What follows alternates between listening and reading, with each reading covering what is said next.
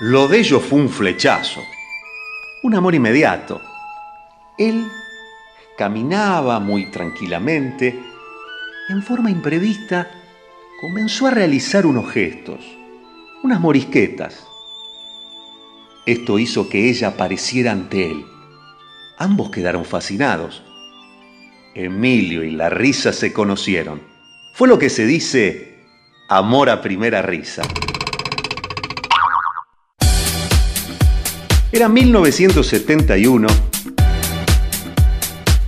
y un joven Emilio Dizzi integraba el elenco de la obra El discípulo del diablo de George Bernard Shaw. Bajo la dirección de Carlos Gorostiza y con la actuación de Víctor Laplace, Fernanda Mistral, Walter Santana y gran elenco.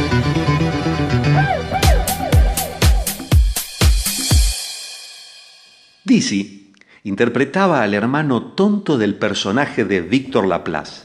Al entrar al escenario y sin emitir una sola palabra, la gente ya se reía. Esto hizo que Emilio quedara fascinado.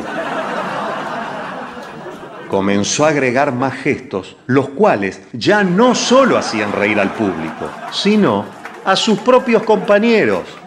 Víctor Laplace por lo bajo le decía, pará Emilio, pará, no puedo más.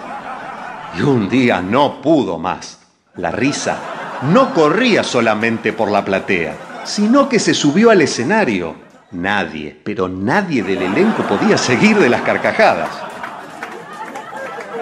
Dicen los memoriosos que por primera vez se tiró el telón en el Teatro San Martín.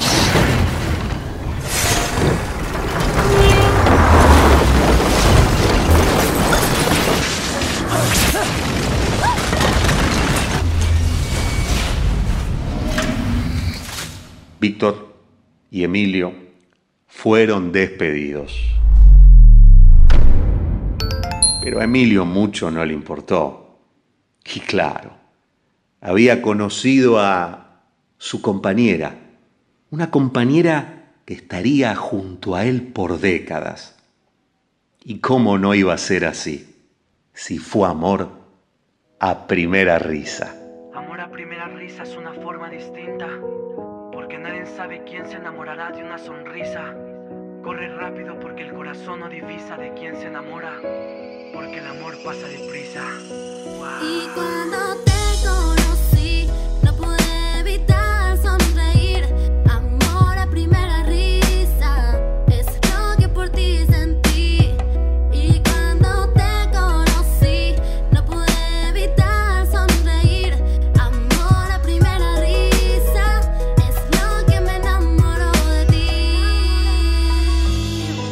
Soy Cristian Sabás para Nacional Doc.